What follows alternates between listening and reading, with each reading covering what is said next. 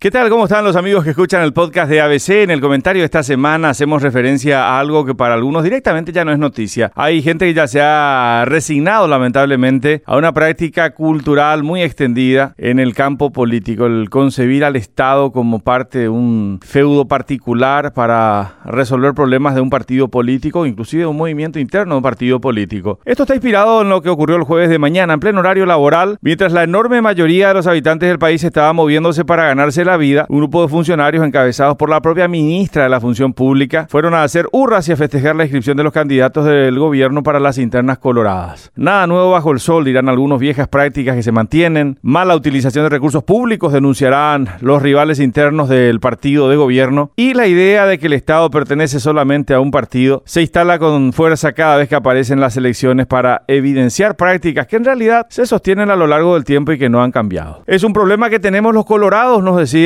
Hugo Velázquez, el candidato gubernista y vicepresidente actualmente en campaña. Es el Partido Colorado, un sentimiento y cuando ocurre este tipo de cosas es imposible atajarles, ensayaba modo de explicación. Claro, dejando de lado a lo mejor un montón de cosas como por ejemplo el arreo, la obligación, el compromiso de tener que asistir para eh, no quedar mal parado en el lugar de trabajo o en el lugar de cargo en realidad. Es una vieja forma de concebir que el Estado sostenido por todos es solamente una parcela de propiedad de quien lo administra Recordamos también una frase pronunciada hace unos meses en septiembre del año pasado por el expresidente Horacio Cartes en el Chaco. La afiliación es la esperanza de poder estudiar y tener un trabajo digno, decía el expresidente, reivindicando la condición de tener que afiliarse para acceder a un cargo público. El estilo de prebenda y clientela que fueron suficientes para ganar elecciones durante décadas puede tener algún tipo de variación en estas elecciones del próximo año. ¿Por qué? Porque tenemos casi 5 millones de electores. Anteriormente bastaba con movilizar a una enorme masa de funcionarios y que estos a su vez arrastraran a sus familiares y amigos para conformar ese núcleo de voto duro al que debían enfrentar quienes pretendían quedarse con la administración del gobierno. Decíamos, ahora son casi 5 millones. Eh, hay una enorme masa de gente joven. La paradoja es que esa enorme masa de gente joven es la que menos va a votar proporcionalmente hablando. Es lo que nos decía el propio Carlos María Lubetich, el director de procesos electorales de la justicia electoral. Analizaba este fenómeno y decía que los jóvenes claramente decían que no les interesaba participar estaba la sensación de que si participaban igual nada cambiaba. Y se genera así un círculo vicioso de inmovilidad cívica que paradójicamente a quienes beneficia solamente a aquellos que se aprovechan de una ciudadanía totalmente desmovilizada. Por eso decíamos que este es quizás uno de los mayores retos de los candidatos que buscan apoyos para las elecciones del próximo año, mover a esa enorme masa juvenil, esa inmensa mayoría inmóvil. Pero también debería servir esto para reflexionar y para interpelar al sistema educativo y a los planes de educación cívica que se imparten para la formación de nuestros futuros ciudadanos. Hasta la próxima semana.